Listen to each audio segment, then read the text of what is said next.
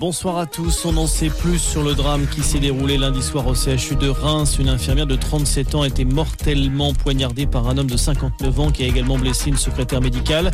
Le suspect qui en voulait au personnel hospitalier faisait l'objet de soins psychiatriques depuis 1985. Il est atteint de paranoïa et de schizophrénie. Déclaration aujourd'hui du procureur de la République de Reims lors d'une conférence de presse.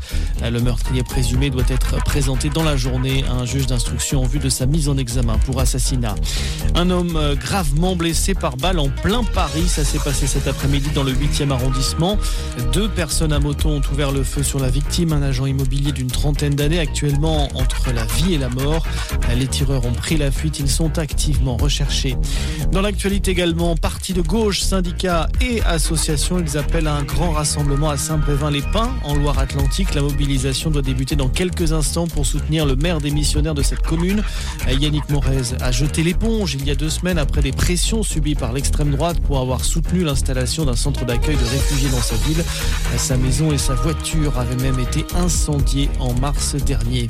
Elle assure n'avoir jamais évoqué l'existence de ce prêt avec Vladimir Poutine. Marine Le Pen était entendue cet après-midi par la commission d'enquête de l'Assemblée nationale pour des soupçons d'ingérence étrangère. La chef des députés du Rassemblement national a dû s'expliquer sur le prêt contracté par son parti avec la Russie en 2014. Est-ce qu'il lui avait valu attaques de la part d'Emmanuel Macron pendant la dernière campagne présidentielle. Et puis deux rugbyman de plus au musée Grévin après